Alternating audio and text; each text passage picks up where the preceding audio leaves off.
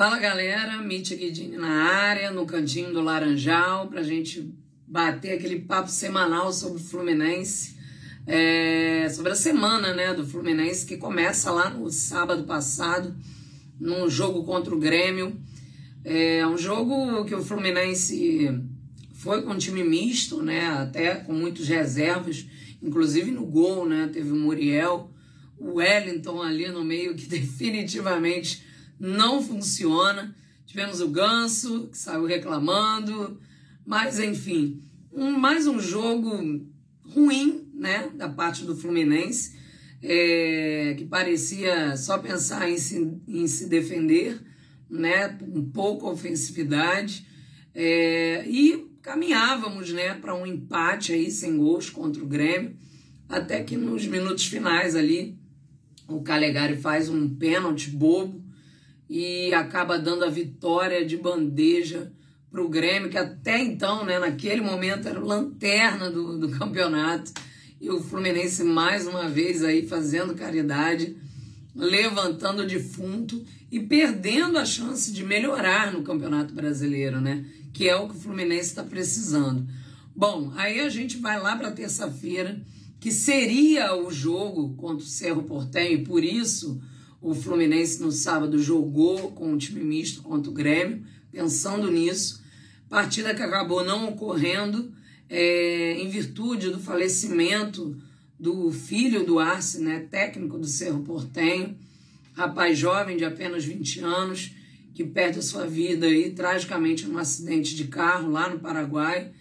É, o que me fez lembrar muito a situação do Abel Braga, né, que também perdeu o filho precocemente e o Fluminense prontamente teve, né, foi de acordo com a decisão desse adiamento, bem como, a maior parte da torcida, pelo menos, é, mostrando aí mais uma vez essa fidalguia, essa humanidade, né?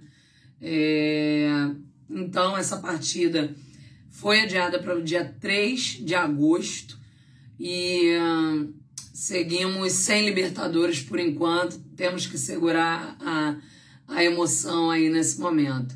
Bom, tivemos também, claro, o aniversário do Fluminense, 119 anos de muita história, muita glória, muita tradição e muito amor, é claro.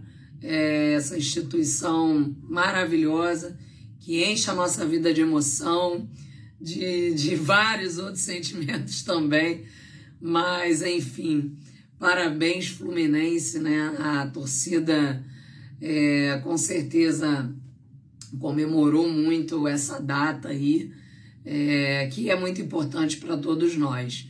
Bom, passando por isso, tivemos mais o que? Tivemos especulações de contratações, né?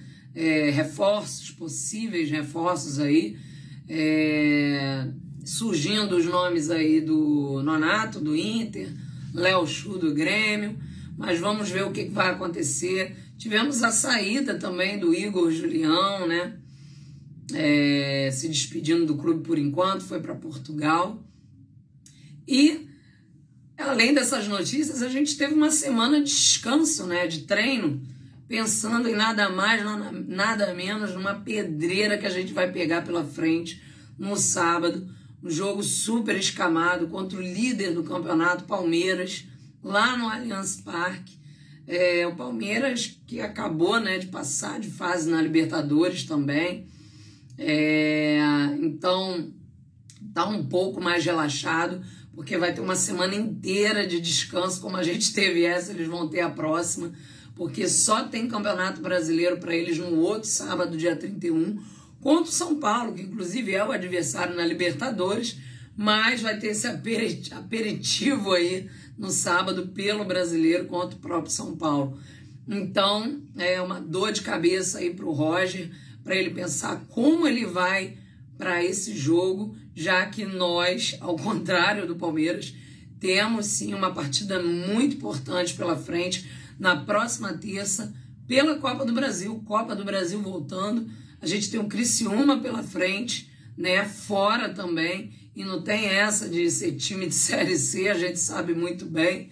Então, o Fluminense vai ter que né, ver como é, vai para essa partida contra o Palmeiras, que também é muito importante para gente se, a gente se levantar no Brasileirão, mas pensando na Copa do Brasil. Então, tarefa nada fácil para o Roger aí pela frente e para nós, torcedores, só resta torcer mesmo, ter muita fé aí e se pegar né, né nessa essa questão de, do Fluminense, que ao mesmo tempo que faz milagre para o lado ruim, faz para o lado bom também. Então, a gente tem que se apegar nessas coisas. Bom, gente, Fluminense é capaz de tudo, a gente sabe disso. É isso. Semana que vem tem mais. Tomara que com notícias melhores. Saudações de colores.